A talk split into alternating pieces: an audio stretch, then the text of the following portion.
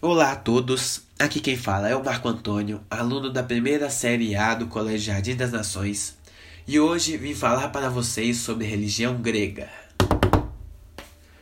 Bom, esse tipo de religião era politeísta, ou seja, os gregos acreditavam em várias divindades, sendo cada uma com seu dom e com os mesmos sentimentos e motivações que os humanos.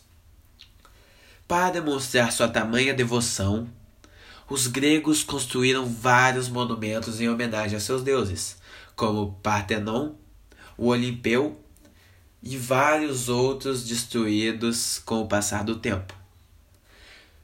Também houve o Conto de Atenas, em que a deusa Atena e seu tio Poseidon disputaram o padroado de uma cidade muito importante, em que o melhor presente dado à cidade venceria. Poseidon, com seu tridente, bateu no chão e abriu uma fenda enorme, saindo de lá um cavalo e uma fonte de água. Mas Atena, além de domar o cavalo, deu uma oliveira, que produziria assim alimento, óleo e madeira, ganhando o padroado da cidade e a batizando com seu próprio nome, Atenas. Isso é tudo sobre a religião grega. Passando agora para a religião egípcia.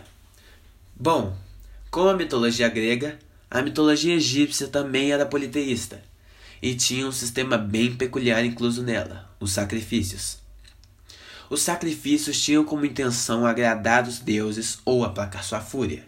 Eles podiam ser comida, bens e até vidas, como na vez em que o rei Egíptos ofereceu sua filha como sacrifício ao Nilo para para aplacar a, ele, a ira dos deuses. Mas, por sua vez, a população de lá teria assimilado o mesmo costume, passando a sacrificar uma mulher virgem anualmente para agradar o Nilo.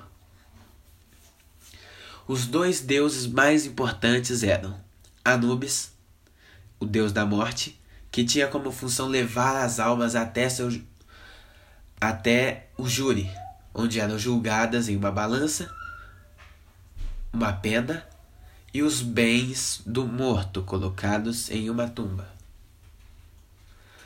Ra, o deus do sol, que recebia as oferendas para ganhar força e proteger o planeta de Apep, a serpente da destruição, em uma batalha duradoura que durava todos os dias, com todos os conflitos acabando com Ra vitorioso. Apesar de poucos, os monumentos restantes no Egito são magníficos.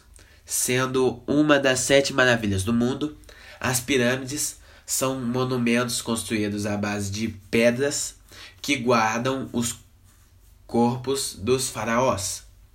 Quanto maior a pirâmide, maior a importância do faraó.